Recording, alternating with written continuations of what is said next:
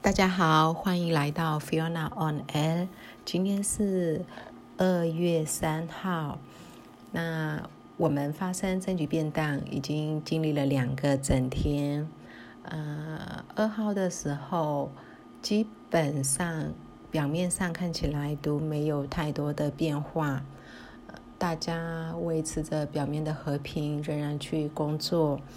然后在脸书上面就比较多一些的变化，很多年轻人，嗯，都会把自己的呃头像改成红色，或者是呃头像上有昂山素季的照片的一些呃颜色啊之类的，以此来抗议。网络上面很多人也都呼吁要和平抗争，不要走。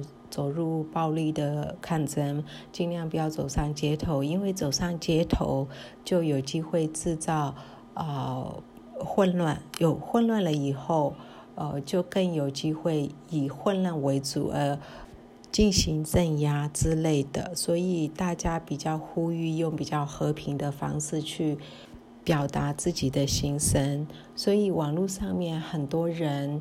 会写，大家几乎所有的年轻人都会写，我是某某某，我做什么工作，然后呢，我针对此次的行为，就是提出我的公民抗议之类的，他会写这个文章，应该是某人发了，然后很多人都是复制贴上，把名字跟自己的职位修改一下，那这个几乎是洗版的状况，所有的人都在做这个行为，呃，曼德勒的医护人员。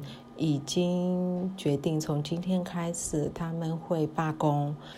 民盟那边也呃呼吁很多的政府机构、很多相关行业的人跟进罢工，以比较温和的方式传达自己的抗议。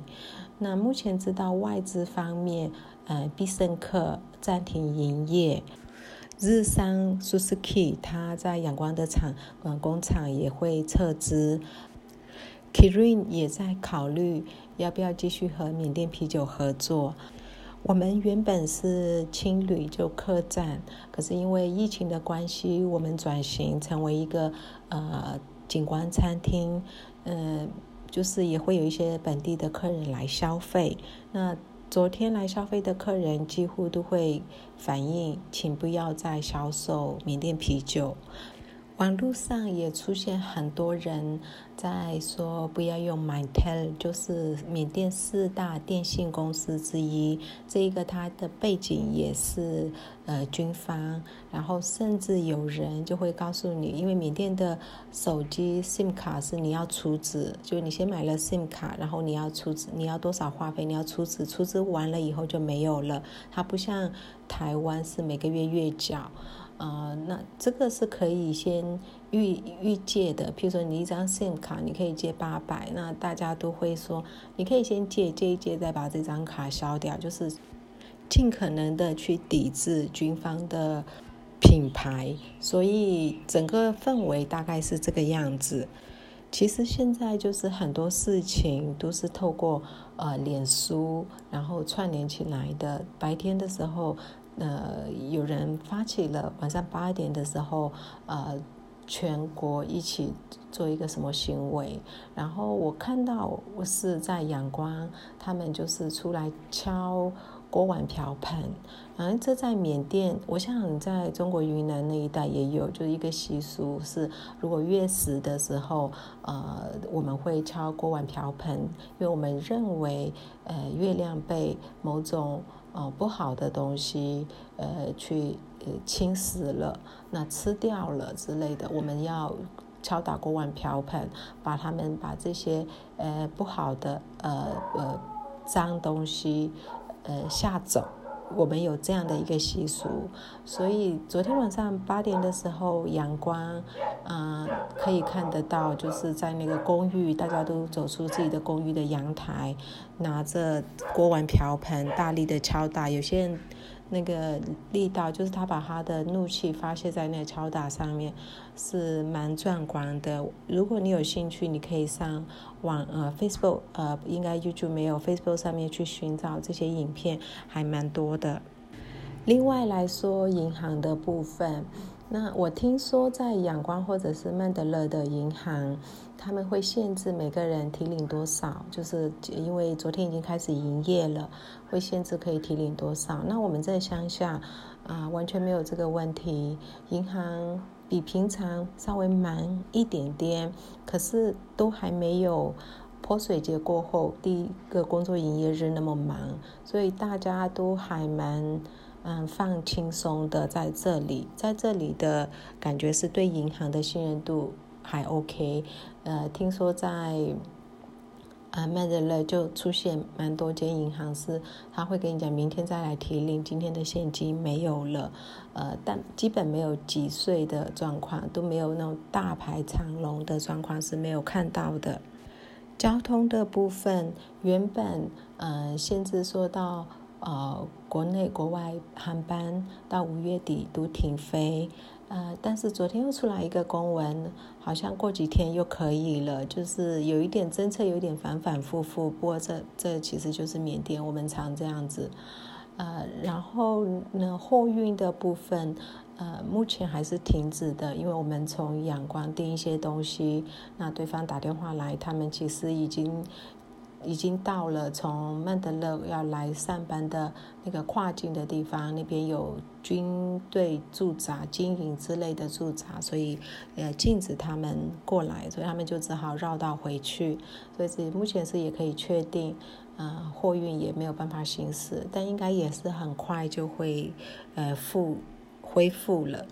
现在缅甸有一个缅甸的现象是这样子，像我们这种年纪比较大的，我们经历过几次的呃政局动荡，我们比较没有那么样的激动，嗯，可是年轻一辈的二十几岁的，我认识一些二十几岁的小朋友。他们没有经历过，我后来想想也是，呃，从二零一零年乌登省上台了以后，缅甸趋于走向民主，那他那个时候也才十岁，所以在十岁以前是一个不民主的呃年代，但他没有印象，他也不知道不不谙世事。那个时候十岁以后，他看到的缅甸都是越来越民主的方向，那。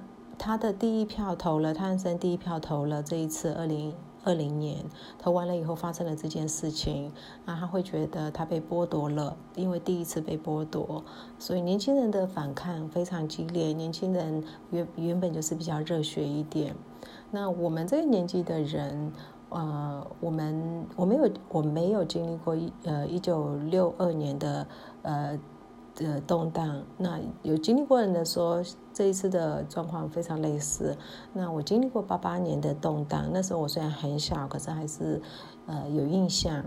所以我们经历过这些以后，我们大概知道是怎么回事，跟会发可能会发生什么状况。讲白了，就是我们会怕，我们不去，不愿意讲太多，说太多，所以我们这个年龄的人就非常退缩。目前有点是这个状况，那可以说退缩，可以说我们认命或者自我安慰。Anyways，我们大概是处于这种状况。年轻人非常热血，然后四十岁左右的人都，呃，都是知道发生了什么，也觉得很沮丧，但是。呃，没有那么热血。表面上看起来一切如往常。清晨起来的时候，大家一样都会奶茶，都会去奶茶铺里面去喝奶茶，互相交换一些信息。清晨再卖一些呃小贩，就是交喊在卖小贩的人依然在做维持他的生计，所以但是网络上面，因为我们在缅甸因为疫情的关系，所以脸书直播卖销售东西或者是一些呃销售文非常的多，以前都是被常常被销售文洗版，那目前没有人在做这件事情，如果有人。嗯，目前还在发一些销售文的话，下面会有一堆人会说都什么时候了，你还在为一己之私之类的，所以整个氛围，呃，感觉是在脸书上面非常热闹，呃，现实生活中大家都尽量保持平静，维持平静。那脸书也很多人，呃，呼吁要要平静，不要去发生冲突，完全不要去发生冲突。那还有一件事是在脸书上有看到有人 po 的，但感觉那张照片有点久，所以不确定是现在的。就是有一些男生在换装，要穿嗯和尚的袈裟，因为会有一些。就是你换了袈裟以后，你去制造一些冲突，还是你做了什么事情？所以大家也在提醒，如果有穿着袈裟的人做了哪些事情，不要去处理，不要去过问，不要去干涉，也不要去轻易相信。反正现在现实生活都呼吁在现实生活里面保持冷静。那在网络上面就非常的热闹。啊，目前是这这个状况，啊。